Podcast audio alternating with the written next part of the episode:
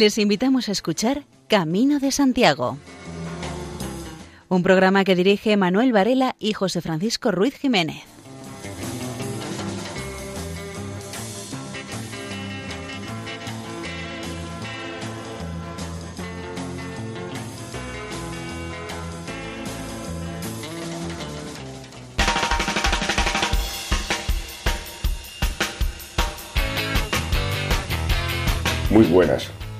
Comienza este programa de temática jacobea. Les saluda Manuel Antonio.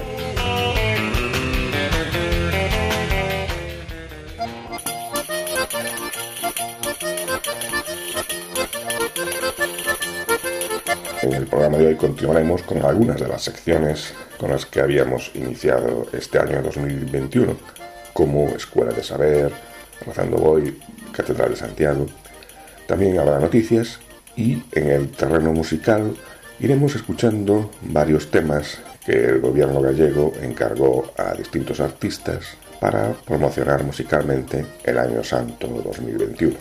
Y comenzamos con un poema. En el programa del pasado 4 de octubre, que se había dedicado a San Francisco de Asís y su peregrinación a Santiago, habíamos incluido varios poemas sobre el poverelo, pero aún nos había quedado algún texto, como el que nos trae María José López.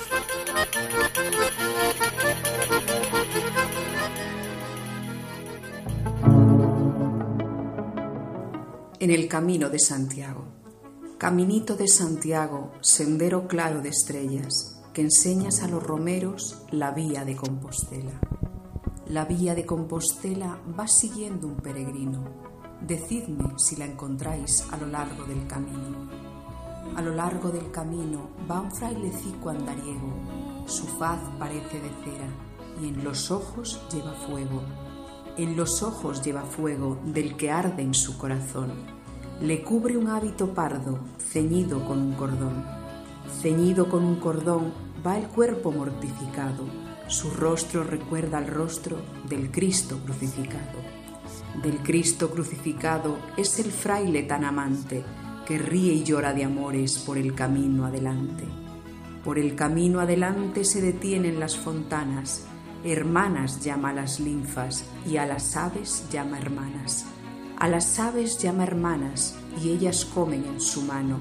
Hermanos llama a los lobos y al mismo sol llama hermano y al mismo sol llama hermano cuando arde en el mediodía, cantando como un juglar, hace el romero subía, hace el romero subía por el camino francés. Dichosa tierra de España que en tus senderos le ves, que en tus senderos le ves en tus campos y en tus villas, de Navarra hasta Santiago, pasando por las Castillas. Pasando por las Castillas, bendijo la tierra llana, por desnuda y por austera, la tomó por franciscana. La tomó por franciscana al ver la tierra de Erial, pobre como sus conventos, parda como su sayal. Parda como su sayal, que va dejando una estela de amores y fervores camino de Compostela. Camino de Compostela, llévamelo sano y salvo. Clara senda de luceros, caminito de Santiago Juan de Contreras y López de Ayala, Marqués de Lozoya.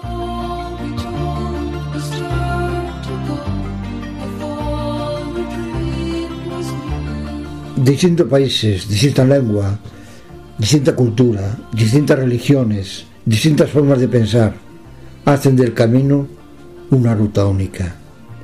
Vamos por uno de los distintos caminos que nos llevan a la tumba del apóstol. Nos encontramos con peregrinos de los distintos continentes y países.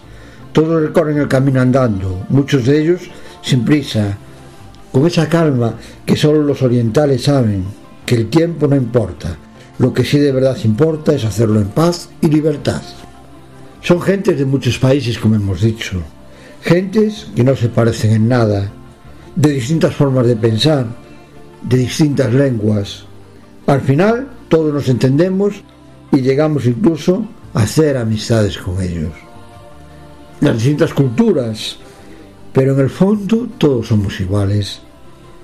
Nos une una simple cruz de madera, muy barata, pero de gran valor espiritual, sentimental.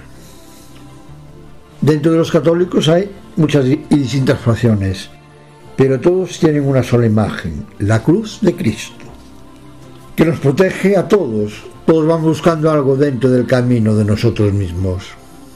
Todos lo sabemos que está permitido dentro de un orden, de unas normas no escritas, pero que todos procuramos cumplir. Así el camino es una ruta de libertad que nos lleva al final de nuestras inquietudes. Todo lo anteriormente expuesto hacen que el camino sea una ruta única para todos y para todas, anteponiendo nuestras cuestiones personales a las generales. El cielo no siempre está igual de bonito. ¿Cómo hacer el camino dependiendo de dónde? Pero lleva más de una semana.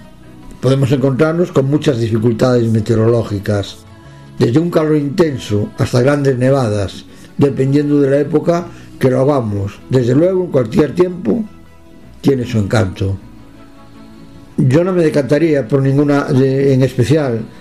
Sí, no lo haría en las cuatro estaciones, eligiendo las etapas acordes a la estación.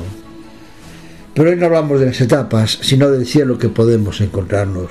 No siempre lo vamos a encontrar igual de bonito. Aún en el mismo día, no es lo mismo verlo al amanecer que al anochecer.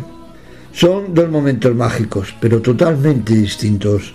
No es lo mismo verlo despejado que verlo con nubes, que verlo amenazado con tormenta que con lluvia fina, en Galicia, las noches despejadas, podemos ver el cielo estrellado, con todas las estrellas brillando en la noche, oscura. Si es un día de luna llena, podemos ver el cielo majestuoso, brillando por el reflejo del sol, poderoso en medio de las estrellas diminutas. No es lo mismo ver las noches en la montaña que en el mar. Podemos ver ocultar el sol dando paso a la noche, dejando una estela en el mar con ese brillo tan especial. Esto te hace pensar en lo pequeños que somos comparados con el universo, que somos unas criaturas muy pequeñas y frágiles, que tienen que cuidarnos y ayudarnos. Eso lo podemos ver en las noches estrelladas y sobre todo cuando estamos en la montaña, haciendo el camino y vemos como la noche llega dando paso a la oscuridad, que solamente tenemos la luz tenue de las estrellas, de ver los cometas cruzando el cielo a velocidades muy grandes, Qué bonito es hacer el camino en cualquier época del año. Sabemos que al final vamos a sentir nostalgia de haberlo acabado. Que el camino nos marque a todos y las flechas nos guíen como las estrellas. Buen camino, compañeros, buen camino de las estrellas.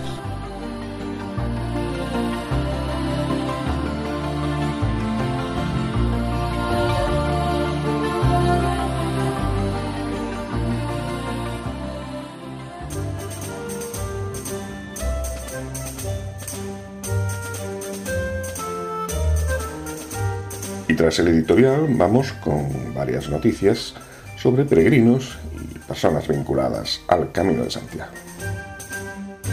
El asturiano José Ramón Bedía recorrió el camino semidesértico de la pandemia y a sus 74 años se ve con fuerzas para cruzar de nuevo la Puerta Santa al menos una vez más.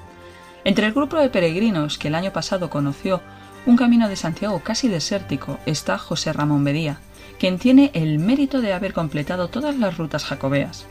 Este hombre, 72 años, de Vegadeo, Asturias, hace cada día por la mañana 14 kilómetros para mantenerse en forma. Suma 17 caminos y casi 13.000 kilómetros con la mochila a cuestas. El primero, en el 2004, fue desde Saint-Jean-Pied-de-Port y es verdad que engancha. Le gustaba el ambiente, la gente, la camaradería y todo lo que se generaba a su alrededor. Ahora ya es un reto personal, a ver hasta dónde aguanta. Pensó en el 2010 que el siguiente jubileo lo iba a vivir desde la cocina, pero ahora se ve capaz. Sería su Compostela número 18. El año jacobeo comenzó con la conversión de su primer peregrino, Luis Cañas, que sufrió una crisis profunda cuando su mujer se divorció de él en 2013 y que se confesó el mismo día que llegó a Santiago. Luis Cañas salió a pie de Triacastela un día después de Navidad y llegó a la plaza del Obradoiro después de hacer una última etapa de 40 kilómetros el 30 de diciembre, un día antes de que diera comienzo el Año Santo Compostelano. Se dirigió entonces a la oficina del peregrino. Allí recibió el último sello en su credencial. El primero data de la Semana Santa de 2019 y sitúa a este peregrino conquense en el Campello, Alicante. y se dispuso a acceder a la capilla de la oficina para asistir a la misa de las doce horas. Cuando abrió la puerta, el padre Mani acababa de comenzar la Eucaristía y estaba completamente solo, asegura Cañas al semanario Alfa y Omega. Después del Podéis ir en paz, el peregrino no abandonó el oratorio, sino que le pidió al cura que le escuchara en confesión. Luis define esta experiencia como una de esas cosas que te regala el camino. Con los sacramentos de la Eucaristía y la reconciliación, Cañas tan solo aspiraba ya a cruzar la puerta santa. Estaba previsto que la abriera unas horas después el arzobispo de Santiago. La ceremonia comenzó a las 16.30 horas. En la homilía de la misa que siguió a la apertura, Monseñor Julián Barro instó a afrontar las circunstancias especiales de este jacobeo marcado por la COVID-19 con una esperanza cristiana que es audaz y sabe mirar más allá de la comodidad personal, de las pequeñas seguridades y compensaciones que acortan el horizonte, para abrirse a grandes ideales que hacen la vida más digna. El año santo, añadió el prelado, no es una huida espiritualista, sino un compromiso para discernir cristianamente la realidad en medio de la crisis antropológica, espiritual, cultural y sanitaria en la que se han visto radicalmente sacudidas las certezas fundamentales que conforman la vida de los seres humanos. Ante este panorama, aseveró, hacer presente a Dios es un bien para la sociedad. Sin embargo, el peregrino no pudo acercarse al templo jubilar. La Policía Nacional le impidió el paso. Tenían la catedral cerrada perimetralmente y solo levantaron el cerco poco después de las veinte horas. Entonces, Luis Cañas pudo ganar el jubileo. Fue la quinta persona en atravesar la Puerta Santa, pero el primero en hacerlo en calidad de peregrino. Un día después, este bibliotecario que trabaja en el Centro Asociado de la UNED de Cuenca asistió a su primera misa de 2021 en la recién restaurada Catedral Compostelana. La Eucaristía estaba programada para las 12 horas, pero yo accedí a la nave central de la catedral a las 10 y estuve esperando todo ese tiempo. Allí recibió la comunión de manos del nuncio apostólico del Papa en España, Bernardito Auza. Solo después emprendió el camino de vuelta a casa. A la física, porque a la espiritual ya había llegado con su conversión en el camino de Santiago, asegura. Con este último periplo, Luis Cañas ya ha peregrinado veinte veces a Santiago. Su primera caminata fue en el 2000. Un año antes, año santo también, se había topado de casualidad con varios peregrinos en Asturias. Además, Luis es licenciado en Historia, especializado en Historia del Arte. Ambas experiencias se juntaron y le picó el gusanillo jacobeo. Aquel año, el peregrino conquense echó a andar desde su casa, pero tuvo que abortar la caminata por la falta de señalización y de preparación. Entonces se trasladó en coche a Burgos y desde allí continuó andando a Santiago. A partir de entonces se metió en la Asociación de Amigos del Camino de Santiago de Cuenca, de la que hoy es vicepresidente, y ha peregrinado anualmente a la catedral a pesar incluso del coronavirus es un reportaje de José Calderero de Aldecoa, publicado en Alfa y Omega. Falleció David Hitler, el hispanista norteamericano que se enamoró del camino. El mundo del hispanismo en general y del Camino de Santiago en particular comenzó el año llorando la pérdida de David Hitler. Es profesor de la Universidad Norteamericana de Rhode Island, a quien el COVID se llevó para siempre.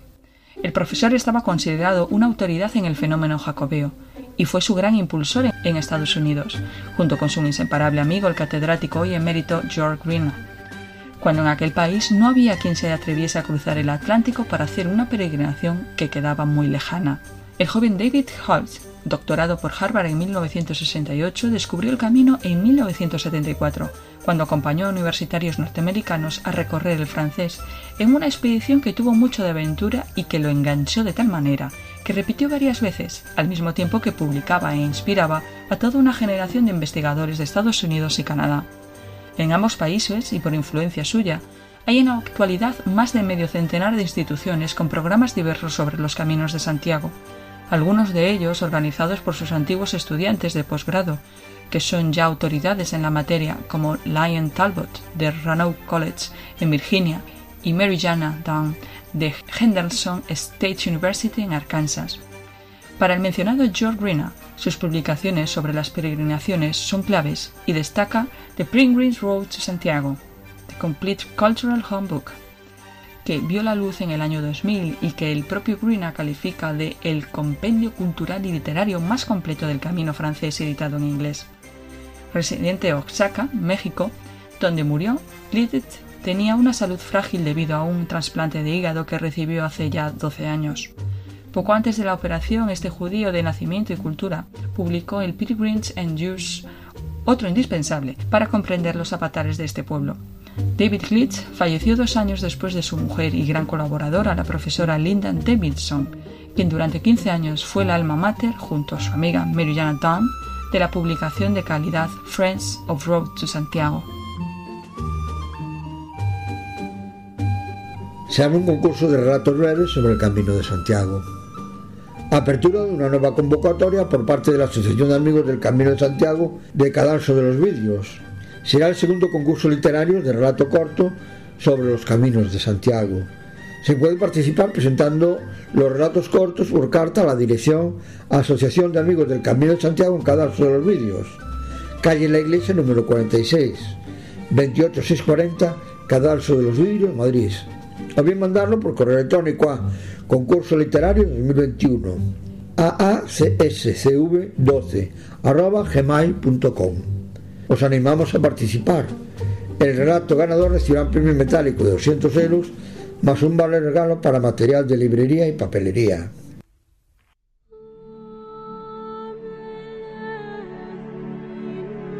Francisco Singul es el encargado en Escuela de Saber de la parte dedicada al Camino de Santiago. La información que nos trae ahora es sobre la peregrinación jacobea medieval.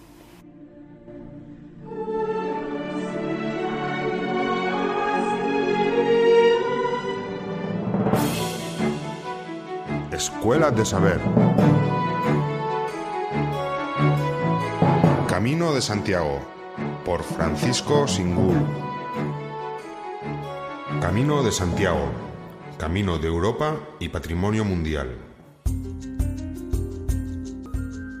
La peregrinación a Compostela nace en el siglo IX como hecho devocional.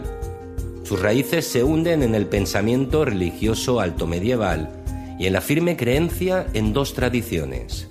La evangelización de los lugares occidentales de España por Santiago el Mayor y el traslado de sus restos desde Jerusalén hasta Iria Flavia, y posteriormente a la actual Compostela. Durante el siglo X, la peregrinación trasciende la barrera de los Pirineos y logra su plena dimensión europea en los siglos XI y XII, creándose una red de rutas que confluyen en Roncesvalles, Navarra, y en menor medida en Somport, Aragón. A partir de estos dos puertos de montaña, la ruta jacobea transcurre por el norte de España, uniéndose sus dos ramales en Puente la Reina, Navarra, para constituir el camino francés. En poco tiempo, la mayor parte de la cristiandad latina pudo conocer la existencia del sepulcro jacobeo y la realidad de un camino de peregrinación protegido por una infraestructura asistencial y devocional, en torno al cual se dispusieron santuarios con cuerpos santos y reliquias célebres, fruto de una cosmovisión impulsada por hondas creencias espirituales. Desde los primeros siglos del cristianismo, los peregrinos acudieron a Jerusalén a venerar el santo sepulcro de Cristo, la roca del Calvario, el monte de los olivos y otros santos lugares, y a Roma, donde reposan los apóstoles Pedro y Pablo y un gran número de mártires y santos. A estas dos ciudades santas se unirá Santiago de Compostela como la gran meta de la peregrinación medieval. El nacimiento del santuario de Occidente, de orígenes muy modestos, contará con el patrocinio de los reyes de la España cristiana. Primero con la corona Astur, después con Navarra, en el siglo X, seguido de Aragón-Navarra y Castilla-León, ya finales del siglo XI y primeras décadas del XII la institución monárquica cuyo poder emanaba directamente de Dios y de un proyecto de promoción de la peregrinación jacobea, con el apoyo de los monjes benedictinos y de los papas, contando después con las órdenes militares en especial los caballeros de San Juan de Jerusalén, los templarios y la Orden de Santiago. En esta época, los peregrinos caminan a la tumba del apóstol con la inspiración de su fe en la mediación de Santiago el Mayor, contando con el estímulo espiritual de las indulgencias que obtenían tras su esfuerzo físico y su renovación espiritual. El camino de peregrinaje contó con el apoyo de los reyes cristianos, quienes construyeron y protegieron la ruta, levantando puentes y hospitales, iglesias y catedrales, favoreciendo la fundación de nuevas poblaciones que organizan su urbanismo en función de su calle mayor, que no era otra que el propio Camino de Santiago. Los peregrinos que de modo espontáneo caminaron a Compostela durante la Edad Media se sentían inspirados por unas creencias religiosas que les ofrecían el consuelo de los beneficios espirituales de la gran perdonanza. Algunos, una minoría, también buscaban la salud del cuerpo, pero la mayor parte de ellos iban hasta el santuario jacobeo con la esperanza de lograr su sanación espiritual. A lo largo de la ruta gozaron de la protección de la monarquía hispana, de la entrega y hospitalidad de los monjes del camino, sobre todo en los monasterios cluniacienses, y de la profesionalidad de los hospitales, de sus médicos, enfermeros y boticarios. Más allá del ámbito rural, cuando llegaban a las ciudades, cada vez más populosas y mejor organizadas, los peregrinos gozaban de la simpatía de una sociedad impregnada de los valores cristianos, de la caridad y la hospitalidad. En la primera mitad del siglo XII, Santiago de Compostela, coincidiendo con el episcopado de Diego Gelmírez, fue el centro de un mundo devoto, culto y cosmopolita, una ciudad santuario en la que, al igual que en las rutas jacobeas, se produce una experiencia colectiva que mezcla lo espiritual con lo terrenal. Acabamos de escuchar la intervención de Francisco Singul en Escuela de Saber. Entre las muchas publicaciones de Francisco, recordamos, por ejemplo, la titulada La ciudad de las luces, arquitectura y urbanismo en Santiago de Compostela durante la Ilustración.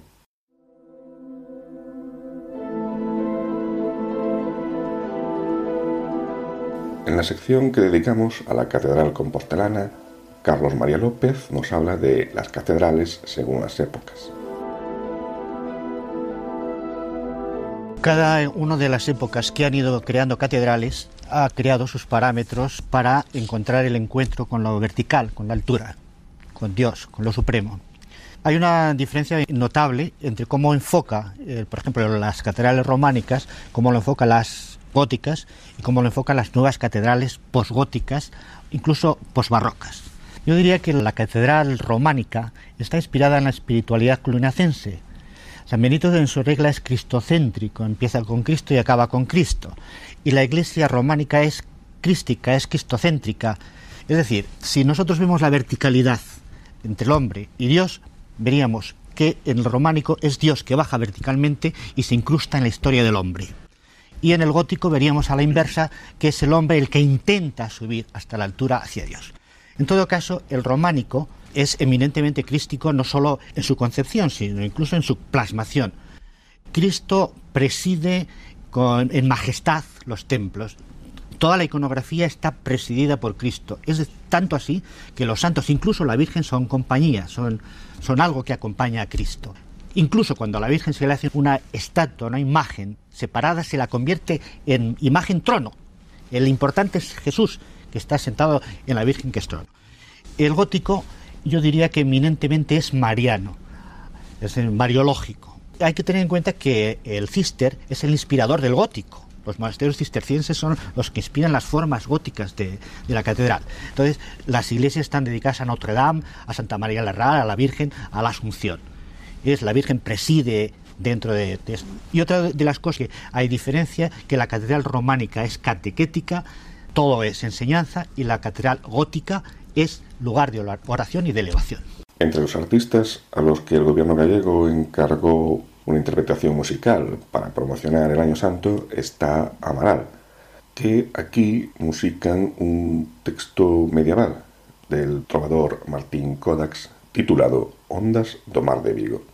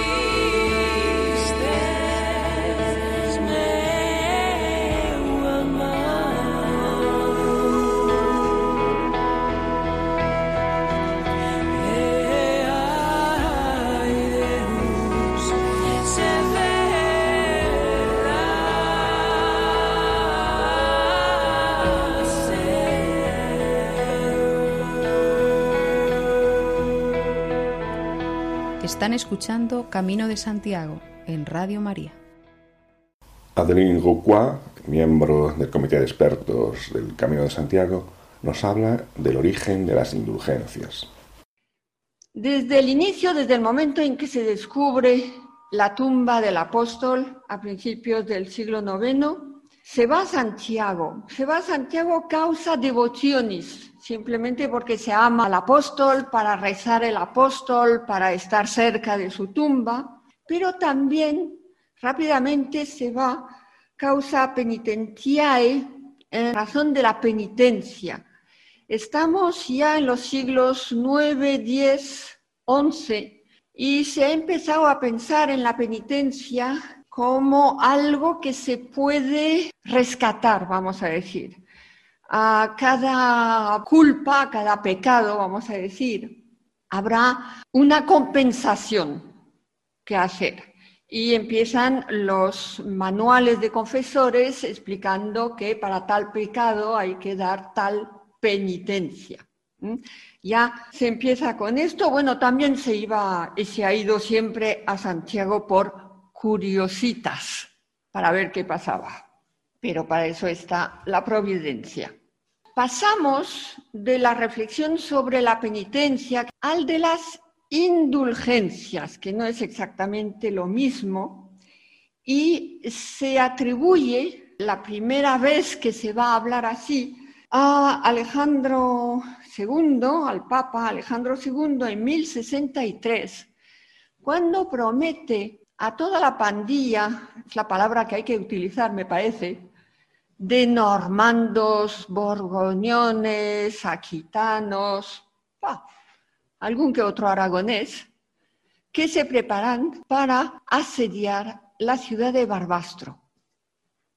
Es la primera vez, muchas veces lo presentan como la primera cruzada, es internacional, y el Papa Alejandro II promete efectivamente una indulgencia de antemano, el perdón de su pecado a los que matasen al enemigo, al enemigo de la fe, naturalmente. Ya saben ustedes que Barbastro fue un desastre, porque sin respetar las reglas de la guerra, que querían que cuando una ciudad se rendía, pues sus habitantes conservaban la vida y sus bienes. Barbastro, cuando se rindió la ciudad, esos cruzados del norte, esos varones francos, masacraron a todo el mundo. Es lo que hicieron treinta y pico de años después en Jerusalén. Pero bueno, se atribuye a Alejandro II la primera vez que aparece lo de la indulgencia. Después, claro, pues Urbano II en el concilio de Clermont, cuando lanza la primera cruzada hacia Jerusalén, también utiliza de nuevo la palabra indulgencia. Se va a perdonar el pecado de matar al prójimo. Pascual II no lo utiliza y Calixto II, por mucho que se le haya atribuido después el invento del año santo en Santiago de Compostela, tampoco, no, se, no trabajan o no les interesa mucho el tema. Si nos quieres escribir, puedes enviarnos un correo electrónico a camino de Santiago Además de Amaral, a quien habíamos escuchado hace unos minutos, también los músicos Bayuca y Carlangas promocionan el Año Santo Compostelano 2021, en este caso con el tema Cisterra, del que escuchamos la parte final. Santiago de Compostela, Santiago de Compostela, Santiago de Compostela, Santiago de Compostela, Santiago de Compostela.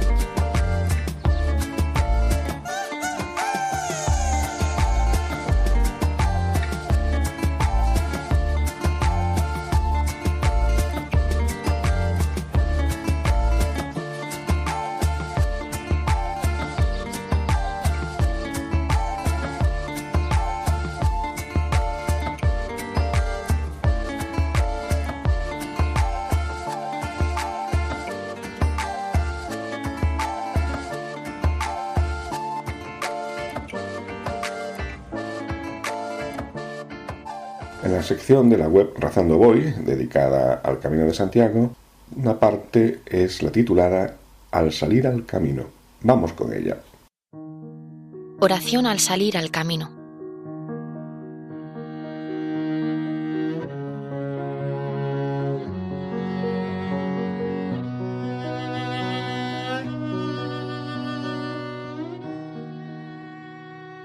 Comienzo mi camino, Señor con ganas, incertidumbre, ilusión, expectativas.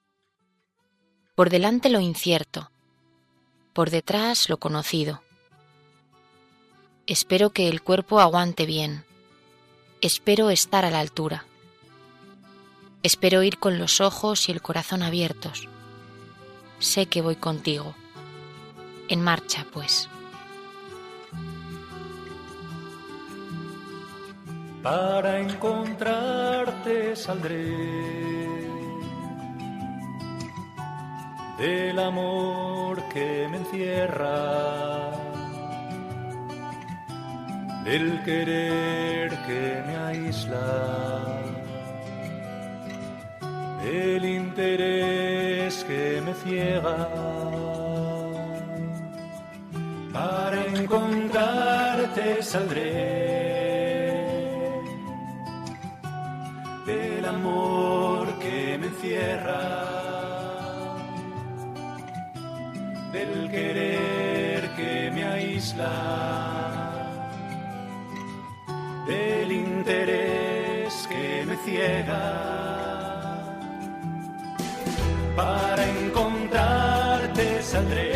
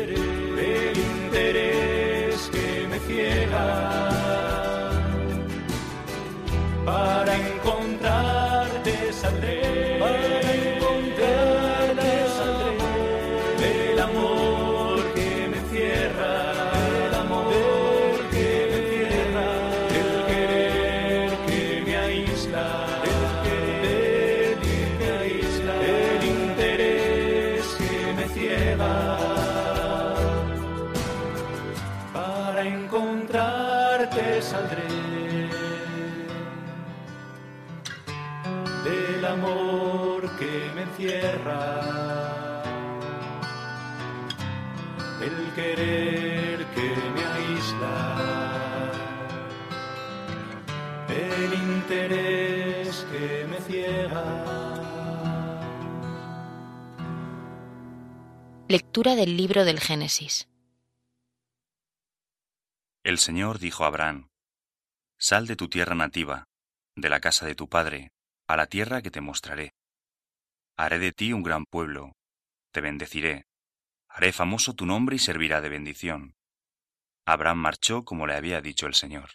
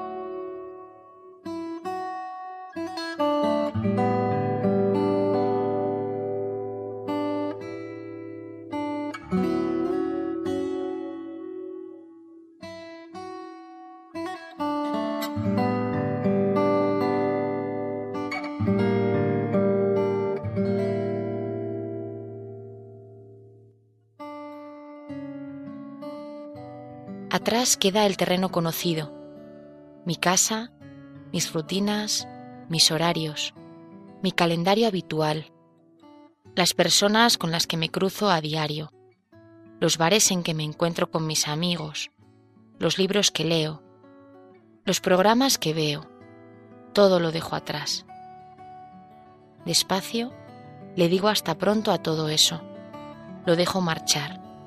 Hasta pronto.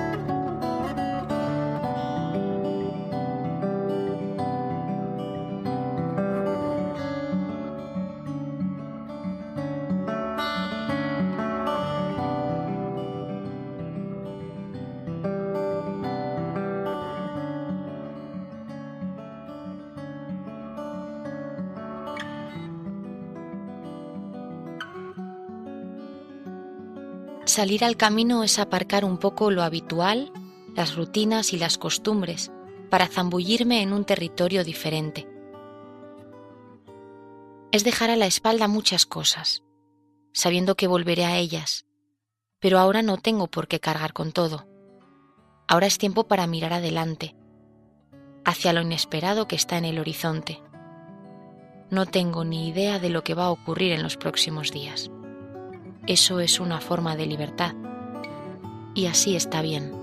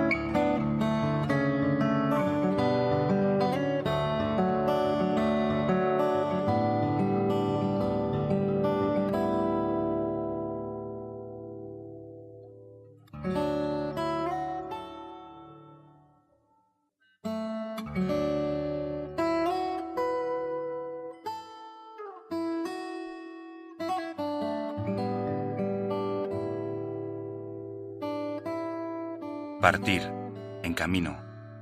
Partir es ante todo salir de uno mismo, romper la coraza del egoísmo que intenta aprisionarnos en nuestro propio yo. Partir es dejar de dar vueltas alrededor de uno mismo, como si ese fuera el centro del mundo y de la vida. Partir es no dejarse encerrar en el círculo de los problemas del pequeño mundo al que pertenecemos. Cualquiera que sea su importancia, la humanidad es más grande. Y es a ella a quien debemos servir. Partir no es devorar kilómetros, atravesar los mares o alcanzar velocidades supersónicas. Es ante todo abrirse a los otros, descubrirnos, ir a su encuentro. Abrirse a otras ideas, incluso a las que se oponen a las nuestras. Es tener el aire de un buen caminante.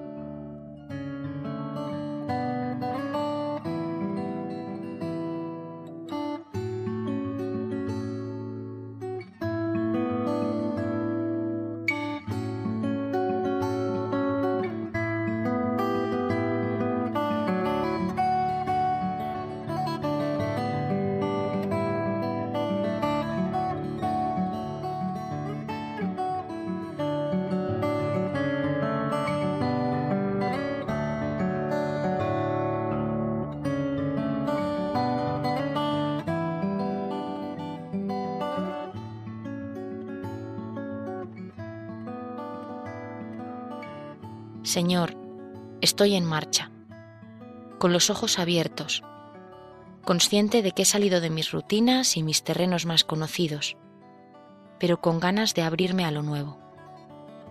En ti confío y en tus manos pongo mi camino.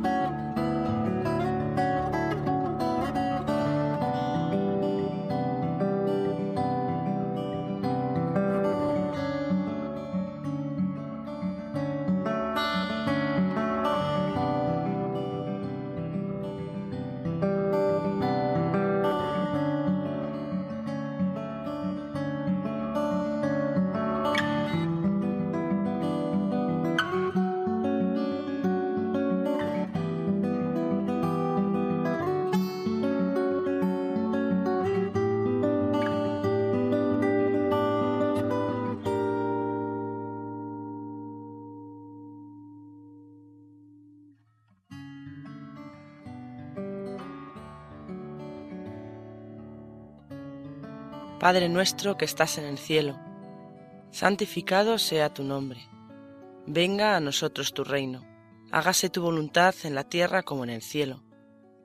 Danos hoy nuestro pan de cada día.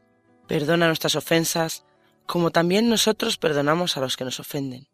No nos dejes caer en la tentación, y líbranos del mal. Amén. Acabamos de escuchar una de las grabaciones de la web Razando Voy, en concreto la correspondiente a Al salir al camino. Más artistas que colaboran en dar a conocer desde su parte musical el Año Santo Compostelano son Fon Román, Andrés Suárez y Rosalén, que aquí interpretan Falai Miña Amor.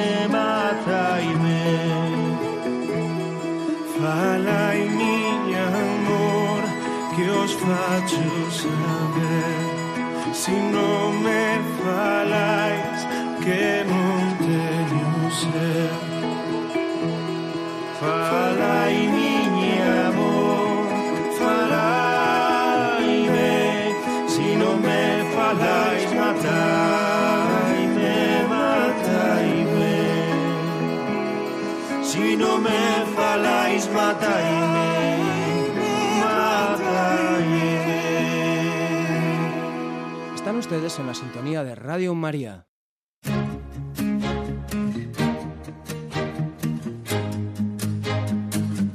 Una idea que tenemos para este programa y durante este año 2021 es hablar ya no solo del Camino de Santiago, sino también del Camino Ignaciano. Y hoy vamos con la segunda etapa de esta ruta de peregrinación que hace 500 años hizo San Ignacio de Loyola. En la segunda etapa del Camino Ignaciano llegaremos a Aránzazu. Es una etapa dura por la fuerte subida a partir de Brincola. En invierno hay que tener mucho cuidado con la nieve y el frío intenso. Legazpi, población de más de 8.700 habitantes. Su vida gira alrededor del hierro y su transformación. Posee un museo del hierro. Próximo al ayuntamiento se encuentra la bonita iglesia de Nuestra Señora de la Asunción, del siglo XIV, así como el Palacio Vicuña, edificado en el siglo XVI. Teriarte, pequeña población de casas diseminadas. Pasado el, el pueblo junto al río Urolas, nos encontramos la Casa Torre, Palacio Elogri.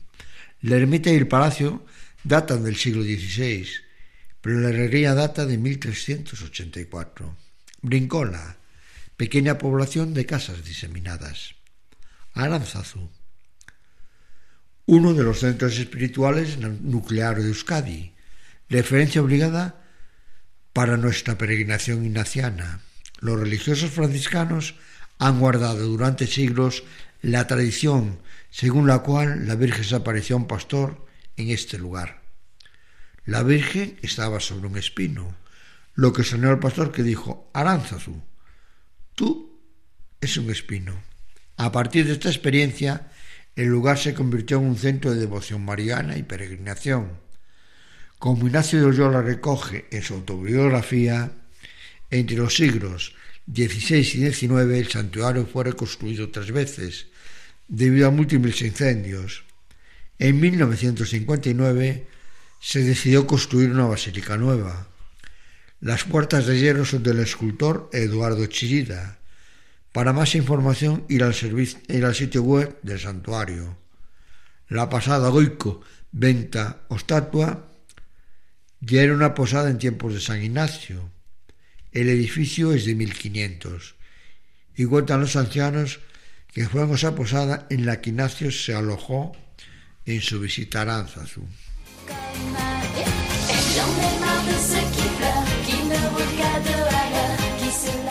Mientras nos acercamos al santuario de Nuestra Señora de Aránzazu, profundizamos en la oración en nuestra historia de felicidad.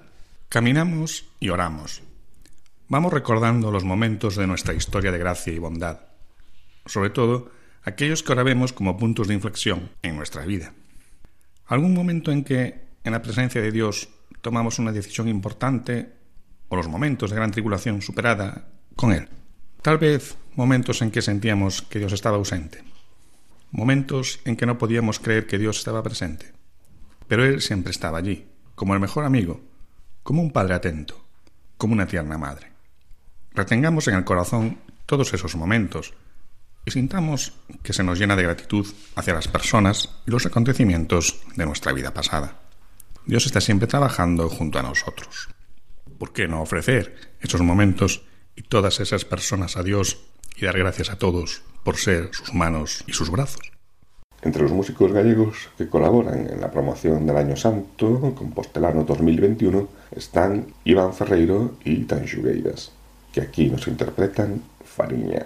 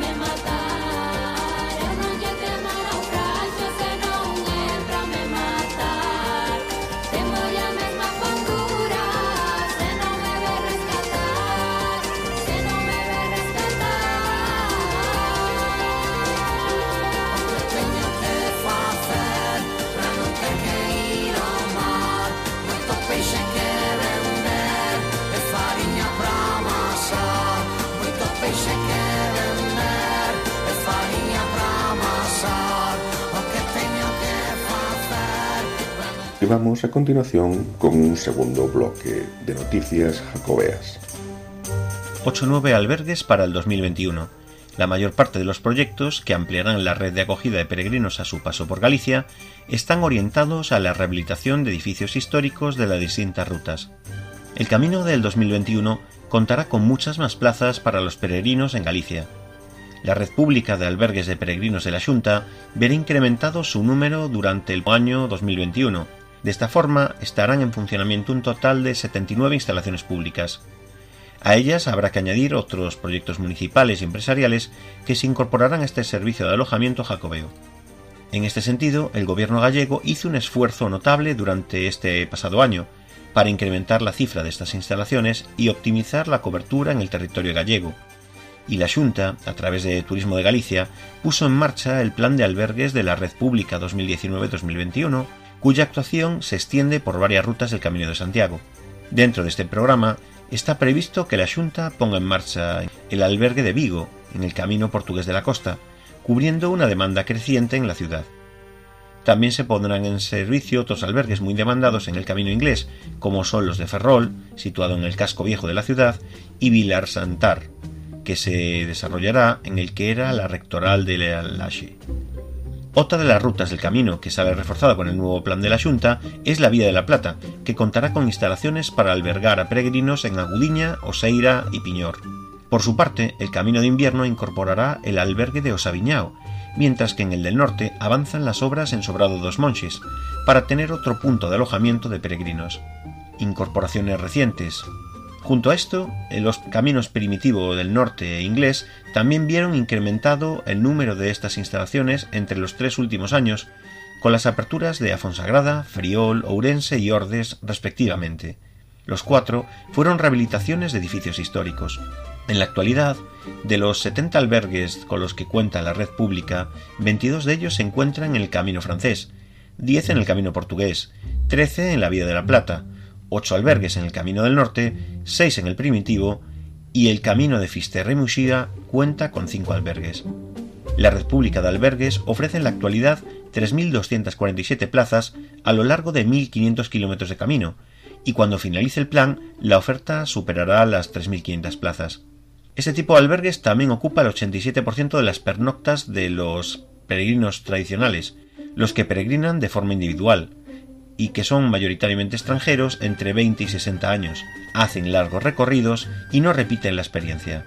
Los peregrinos modernos, aquellos que peregrinan en grupo, de España y mayoritariamente femeninos, también prefieren alojarse en estos establecimientos en un 78%.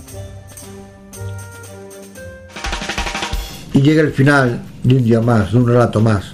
Esperemos que ese año que ha empezado, que pronto podamos ver las calles de nuestros pueblos, ciudades y villas llenas de peregrinos, con esa alegría de la persona que va buscando algo en su vida, con esa alegría de verlos llegar a Santiago cantando, que son recibidos al son de la gaita gallega antes de entrar en la Plaza del Obradoiro. Buenas noches, amigos.